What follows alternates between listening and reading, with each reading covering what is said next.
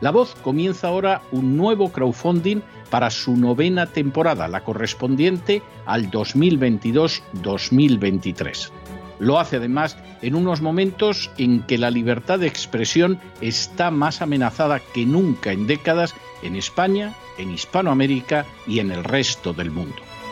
Una vez más, como en las temporadas anteriores, está en sus manos la conclusión o la continuidad del programa La Voz.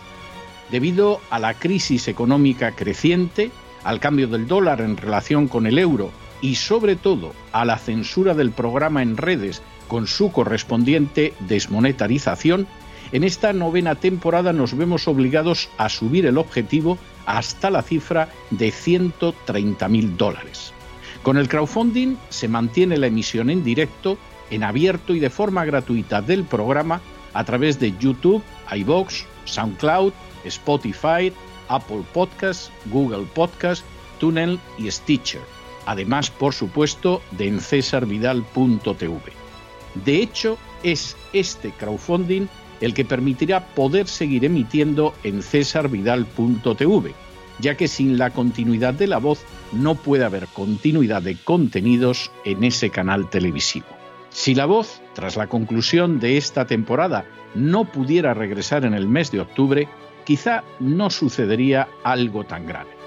Una vez más, habría quedado de manifiesto como tantas veces a lo largo de la historia de las naciones hispanas, que para muchos es preferible quejarse, protestar o amargarse a enfrentarse de manera práctica con un problema concreto. No pasaría nada. La voz simplemente dejaría de emitirse por la sencilla razón de que no hay suficientes personas dispuestas a asumir el apoyo de su causa, que es la de la libertad y de la verdad la de la información independiente y la opinión rigurosa, la de la lucha contra las tiranías y contra aquellos proyectos que pretenden convertir en esclavos a los seres humanos. Si piensan que merece la pena seguir escuchando día a día la voz, son ustedes bienvenidos a la hora de contribuir al nuevo crowdfunding que permitirá que puedan escuchar este programa radiofónico una temporada más. Muchas muchas, muchas gracias por todo. God bless you. Que Dios los bendiga.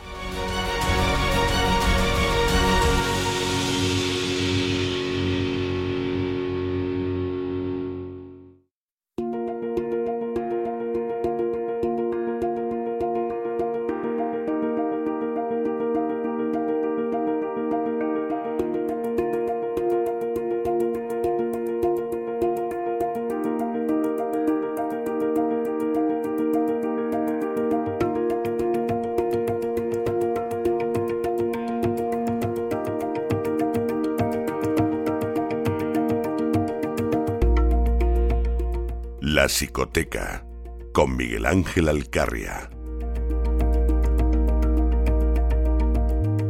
Pues aquí estamos, aquí seguimos en este programa La Voz y ahora vamos a terrenos algo más amables, entre comillas, porque el tema que nos trae hoy don Miguel Ángel Alcarria en su psicoteca es eh, importante y es algo que sufren muchas personas.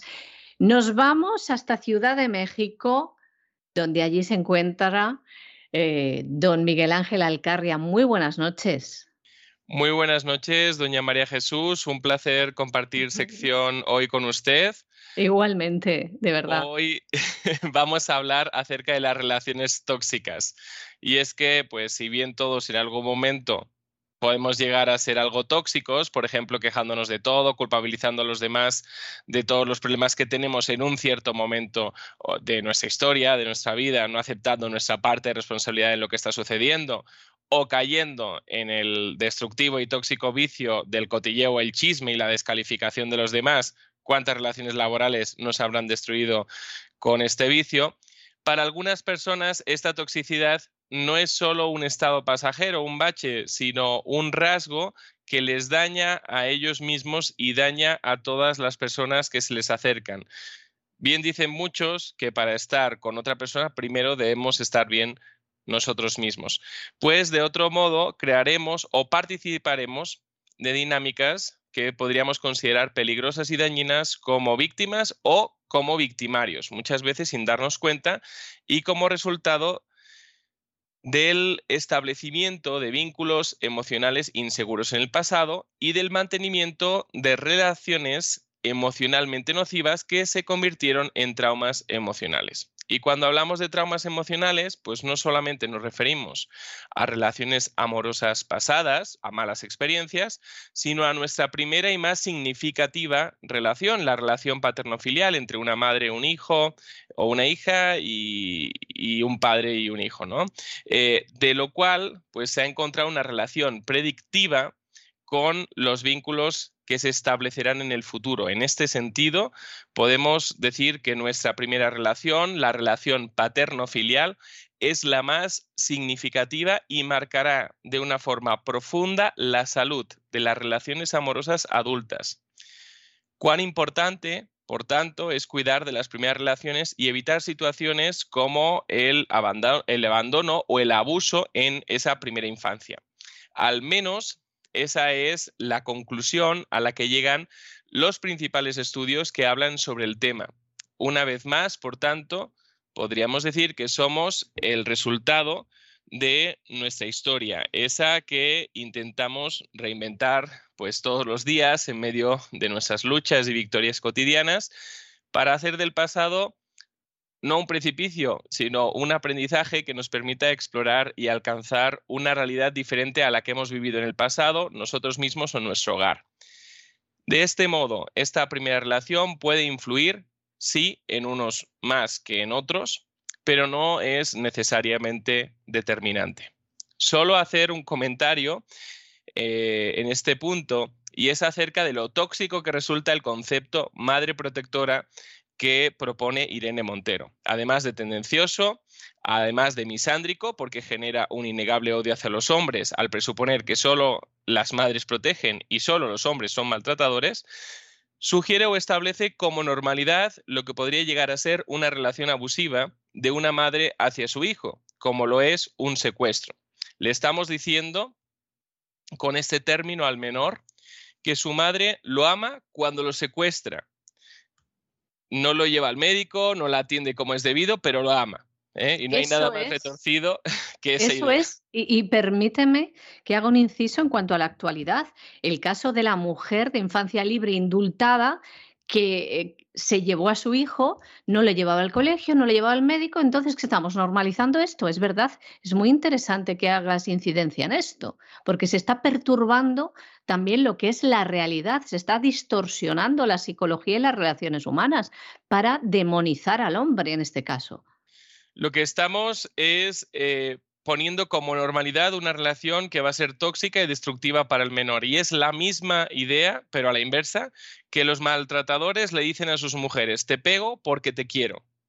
¿Qué malentendimiento entonces tiene la sociedad sobre lo que es el amor? ¿no? Y ahí dejamos esa reflexión que es muy interesante porque nos marca la tendencia por la que está yendo nuestro país. Bueno, llegados a este punto, muchos de nuestros oyentes seguro habrán pensado en casos conocidos, en relaciones que ellos o ellas mismas han mantenido, relaciones que han considerado tóxicas, venenosas, tormentosas, desgastantes, al tratarse de parejas y vamos a hablar de tres grandes perfiles o patrones, aunque haya más. Al tratarse de parejas, en primer lugar, controladoras, absorbentes, celotípicas y aislantes con quién estás, qué haces, cuándo llegas a casa. Quiero que hagas las cosas así para yo sentirme más tranquilo o más tranquila. Este tipo de personas quieren controlar, quieren tomar el control total sobre el otro de forma que aísla al otro de sus amistades e incluso, si fuera posible y en casos extremos, de su propia familia. Mientras Son los que se llaman, perdón, los narcisistas, ¿no? pueden ser narcisistas. Pues también sí, podría, podría ser. Eh, podrían, es que no hay así como que perfiles eh, totalmente claros en cuanto a, la psicopatología que pudieran eh, estar viviendo estas personas, ¿no? Que puede ser más amplio, que, puede ser más amplio, claro. coincido contigo en el apunte, en el sentido de que eh, los trastornos de la personalidad están muy relacionados con este tipo de, patologías. Son trastornos que eh, mm, habitualmente no nos encontramos en consulta y estamos hablando de en torno a un 10% de la población que podría tener un trastorno de la personalidad, o sea que eh, por ahí Sin, atención porque ellos no consideran que necesiten ser atendidos, no son conscientes de su trastorno y, bueno, pues generando este tipo de situaciones. Mientras tanto, en el, otro lado de la moneda de, este controlador sería una persona dependiente emocional que se caracteriza por mostrar una fuerte tendencia a ceder el poder eh, sobre ellos mismos y sobre sus elecciones a terceras personas. Estos dependientes no solo, no, solo no aceptarán ni buscarán una separación amorosa, sino que en lo retorcido de la situación muchas veces se sienten amados en este tipo de relaciones en las que no existe el oxígeno, solo la anulación de uno mismo. Hay otro tipo de, patrón o de perfil de este tipo de relaciones tóxicas, que son las relaciones en las que uno de ellos, al menos, son histriónicos, teatrales, manipuladores, chantajistas, intimidadores en algunos casos y de alguno u otro modo impositivos.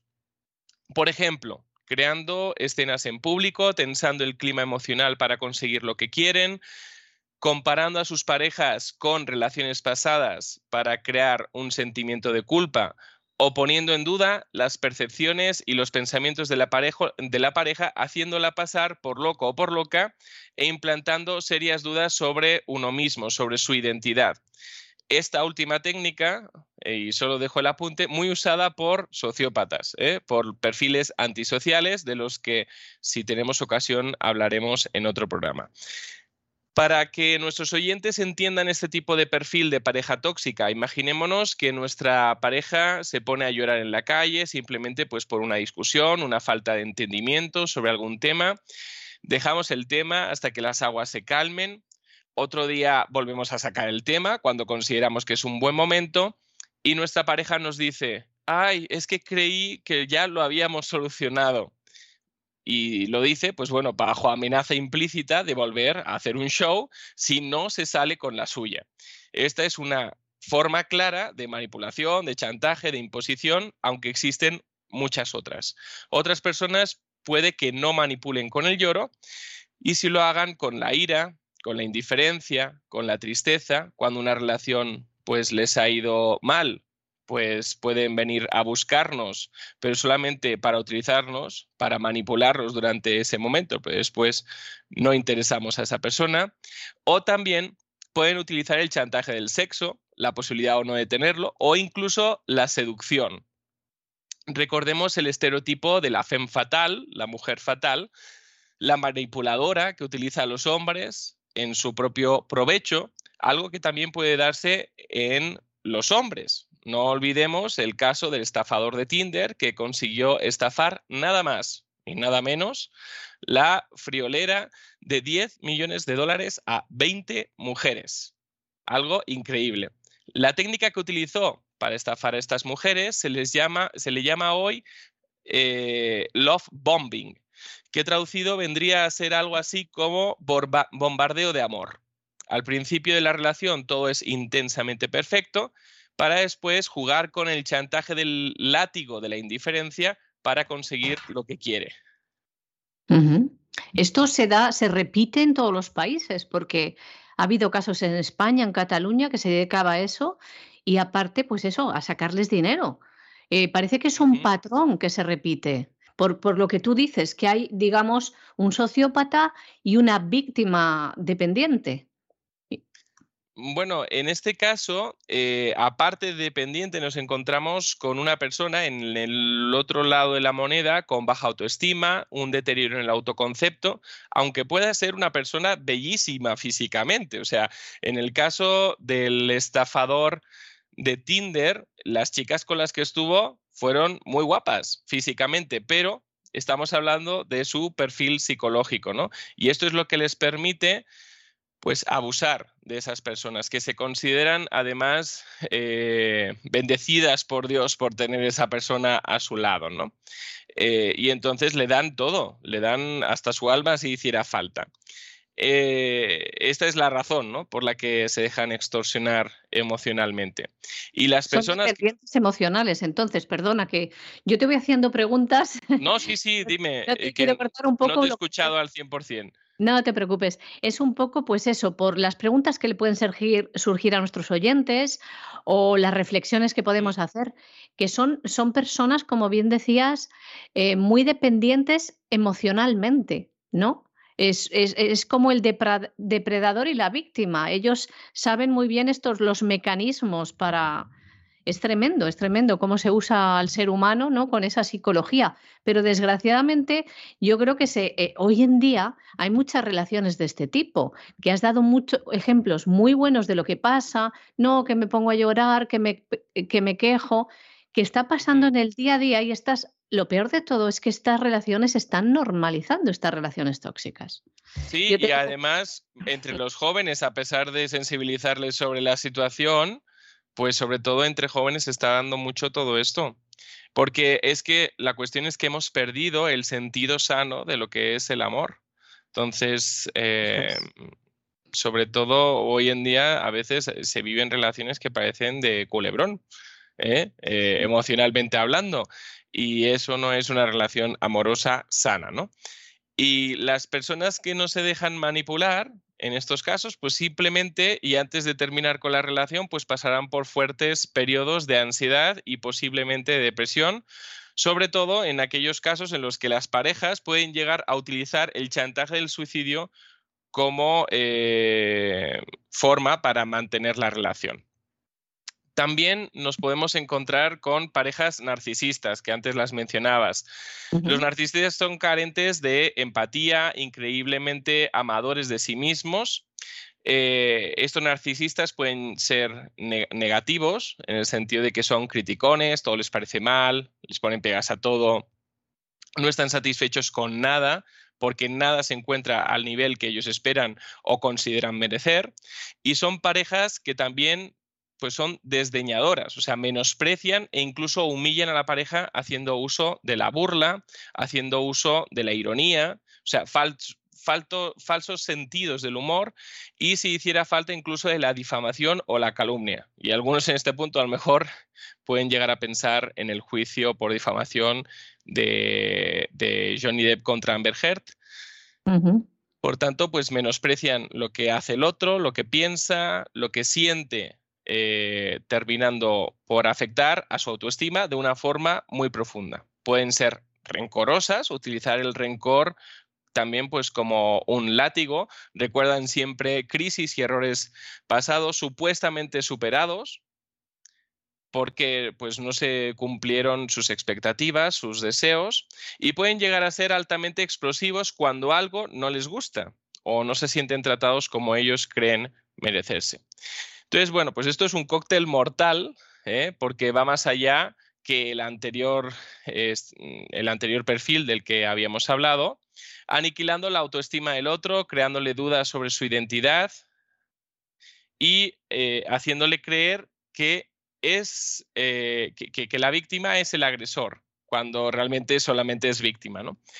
Debo decir que, bueno, pues estos perfiles no son estancos, no podemos nos podemos encontrar con características de uno y otro perfil en una relación tóxica, que esas relaciones tóxicas no tienen por qué ser necesariamente amorosas, pues se pueden dar en relaciones de amistad eh, o incluso en relaciones de tipo empresarial o laboral. Recordemos el caso de la estafadora de Inventing Anna, Anna Sorokin, que estafó 275 mil dólares en tan solo 10 meses ha conocido adinerados porque ella se las, se la, pues tuvo un papel, ¿no? Eh, se las daba de ser una adinerada hija de alguien de, Alemania o de por ahí. Eh, estafó a hoteles e incluso estafó a entidades bancarias, consiguiendo líneas de crédito sin eh, ningún tipo de fondo. Todo solo a través de la manipulación y la mentira. Si no han visto esta historia en una de las principales plataformas de streaming, al igual que la historia del estafador de Tinder, bueno, yo les recomiendo a nuestros oyentes que lo hagan, no saldrán de su asombro, la verdad, cómo ambas personas consiguieron timar, estafar a decenas de personas a través de la mentira. No una mentira demasiado elaborada, o sea, si los demás hubieran indagado un poco, se habrían dado cuenta de que estaban siendo estafados, pero bueno, pues usaron la manipulación emocional sin que casi nadie dudara de ellos. Desde este punto de vista, eh, podemos decir que eh, son casos dignos de estudio a nivel forense o criminológico, ¿no? Existe, por tanto, un amplio espectro de perfiles que pueden convertir nuestra relación en una relación tóxica, basada, como hemos visto, en la asimetría, que sería eh, la característica común a todos los perfiles y patrones de relaciones tóxicas. Claro, una simetría además, Miguel Ángel, que se tiene que complementar. Uno necesita, uno tiene una dependencia de un tipo y otro de otro. Y está muy bien que aconsejes estas series. A ver si nos, eh, no sé si sabes el nombre o si no, bueno, eh, lo, lo, buscamos. Em, porque la gente le puede servir también de orientación, ¿no? Verlo desde fuera para no caer en este tipo de, engaños, llamémosle así, ¿no? O en esas redes. Pues sí, y para ver que a lo mejor hay áreas en nuestra vida que necesitan ser sanadas, ¿eh? que necesitan eh, de, médico emocional, de un psicólogo, y no es para nada vergonzoso eso, ¿eh? el necesitar ayuda, sino que nos puede eh, ayudar a no caer en las redes de este tipo de personalidades manipuladoras. Así que, bueno, pues vayamos con cuidado. Y con esto no quiero atemorizar eh, a nuestros oyentes. Eh, debo decir pues que existen eh, personas que son sanas y por tanto existen relaciones sanas y no tóxicas. A verlas, haylas. ¿eh? No quiero convertir esta sección en motivo de ruptura, pues porque todos empiecen a ver a sus parejas como tóxicas, ¿no? Y, mucho menos que esta sección se convierta convierta a todos nuestros oyentes en fieles creyentes y defensores de la soltería y el ostracismo. ¿eh? no, pero bueno, no está.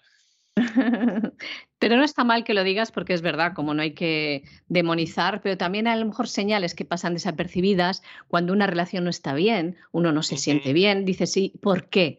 Pues estos son pistas. Y dice lo de haber las ailas, te voy a hacer un apunte que en, España, eh, no sé si lo sabes, que aquí en Galicia que se hablan de las brujas, que dicen las meigas, les dicen en gallego, que yo tengo origen gallego por parte materno. Eh, y dicen, a ver las ailas. y los amores de los de antes y de verdad, también a ver los ailos. Yo estoy todavía esperando, pero nunca se sabe. Bueno, eh, las series de las que, mencionábamos antes, que ahí me hacía el apunte, creo que Isaac. Eh, una es El estafador de Tinder y la otra es Inventing Ana o Inventando a Ana. ¿No? Perfecto. Es que a veces el título exacto no me lo sé porque a mi esposa le encanta tener las plataformas en inglés, entonces después ya no sé cuál es el título en, español de esas series. Pero no pasa nada porque tenemos siempre al quite a Isaac Jiménez, así que sin problema. Nosotros le preguntamos y él nos lo busca. Entonces, bueno, como decíamos, las relaciones de, abuso se sustentan sobre esta toxicidad de la que hoy hablamos, por lo cual, pues debemos eh, tener eh, especial cuidado. Estas series pueden eh, ayudarnos a ver personas reflejadas en esos actores y a huir ¿eh? No hay otro método, hay que huir de todo esto. Tóxicos pueden ser los hombres, tóxicas pueden ser las mujeres, maltratadores pueden ser los hombres, maltratadoras pueden ser también las mujeres. Toda persona está en riesgo de generar una relación nociva, peligrosa, insana y de abuso potencialmente. ¿Cómo es que algunos caen en este tipo de relaciones y además no saben cómo cortar con ellas? Pues bien, hay dos mecanismos mentales que funcionan en estos casos. En primer lugar, el aprendizaje vicario, o sea, lo que observamos en nuestra familia de origen. Y buscamos de forma inconsciente personas que cumplen con ese patrón de personalidad y que fácilmente mantendrán con nosotros el mismo tipo de relación que observamos en nuestros padres. El segundo mecanismo mental que funciona en estos casos es lo que denominamos refuerzo intermitente. Aquel que menosprecia no menosprecia siempre, sino que tiene flashes en los que es capaz de exaltar nuestras virtudes. El manipulador no se impone en el 100% de, de las ocasiones, o sea, nos hace sentir en ocasiones libres de elegir. Así que, eh, bueno, en todos estos casos vemos eh, flashes de normalidad que nos dan a entender que podemos tener esperanza en un cambio y pues creer que el cambio, eh, que, que, el tiempo cambiará las cosas, ¿no? Esa es la razón por la que les cuesta a muchos distanciarse de una relación tóxica y dañina. Existen víctimas de relaciones tóxicas que con el tiempo se convierten además en la persona tóxica de la relación. Desarrollan una herida emocional profunda que quiere ser compensada con un, eh, con, un falso ego, que se trataría del perfil narcisista, o quiere ser compensada con una atención y valoración que jamás recibieron, que aquí se trataría pues, del perfil más histriónico, o tiene tanto miedo a perder otra relación debido a su dependencia emocional que se convierte en el controlador de la relación. De forma que podemos decir que en algunos casos hay personas a las que les es muy difícil salir de esta espiral que son las relaciones tóxicas. ¿Cómo evitar, por entonces, caer en este tipo de relaciones? Pues aprender a comunicar de una forma efectiva nuestros pensamientos y emociones y hacerlos valer, poner límites que sean sanos. Cualquier relación, como decíamos antes, de asimetría, pues es una relación tóxica.